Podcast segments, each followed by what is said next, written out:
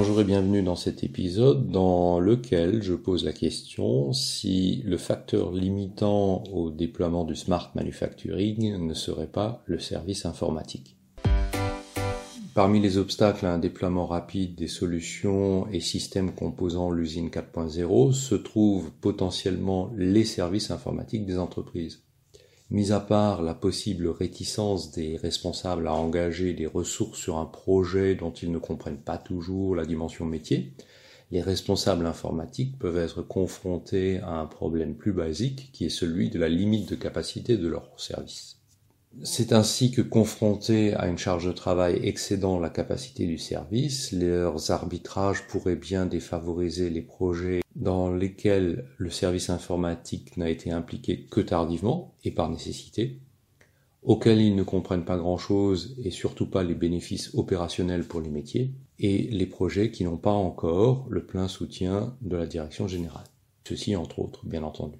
Le service informatique est-il le goulot d'étranglement? Si on laisse de côté les aspects politiques internes et de rivalité interservices, il peut s'agir d'une réponse qui se veut pragmatique à un simple problème d'inadéquation entre charge et capacité. En effet, de manière plus générale, l'expérience récente montre que le service informatique est souvent le goulot d'étranglement dans un processus ou un projet. Ceci s'explique par la digitalisation croissante engagée par les entreprises et la multiplication des projets nécessitant l'expertise et ou le soutien de l'informatique.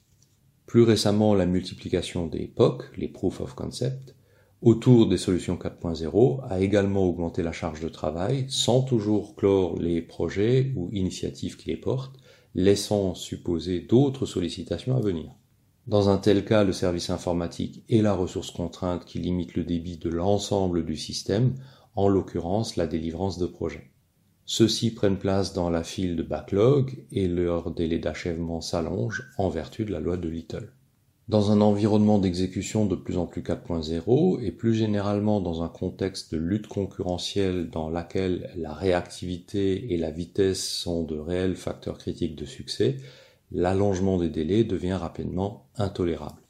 Que faire? Eh bien, penser théorie des contraintes et low code, L'engorgement du service informatique en termes de sollicitation a de fortes probabilités d'entraîner des frustrations, des tensions et une embolisation du processus de management de projet, et surtout de dégrader la compétitivité de toute l'entreprise. Pour améliorer le débit du service informatique, il est recommandé de procéder comme on ferait pour un processus physique, appliquer les principes et règles de la théorie des contraintes afin d'utiliser au mieux la capacité non extensible d'une ressource critique. Le premier principe est d'éliminer de la file d'attente tout ce qui ne requiert pas impérativement une contribution du service informatique. Il faut raisonner en attribution selon la matrice RASCI et décharger par délégation à chaque fois que c'est possible à une ressource différente, non contrainte. Ainsi, plutôt que d'intégrer systématiquement le service informatique, l'informé peut suffire. Nombre de projets 4.0 mettent en œuvre des apps qu'il faut configurer des solutions low-code de plus en plus nombreuses permettent de configurer des tableaux de bord et de personnaliser des interfaces en fonction des besoins par glisser-déposer, de créer des apps sur mesure avec des codes simples, proches de la logique de création de macros sur Microsoft Excel.